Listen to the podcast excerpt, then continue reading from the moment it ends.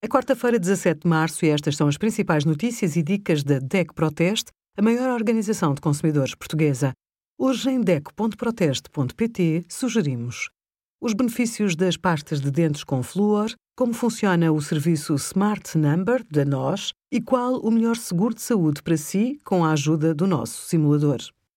Para se inscrever no centro de saúde, deve dirigir-se à unidade de saúde de cuidados personalizados ou familiar da sua área de residência.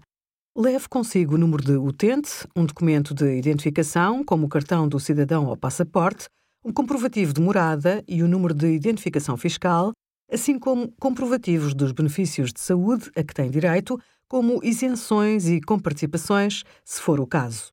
Ao mudar de morada, pode manter-se no mesmo centro de saúde, mas não terá acesso a cuidados domiciliários.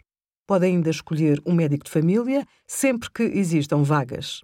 Obrigada por acompanhar a DECO Protesta a contribuir para consumidores mais informados, participativos e exigentes. Visite o nosso site em deco.proteste.pt.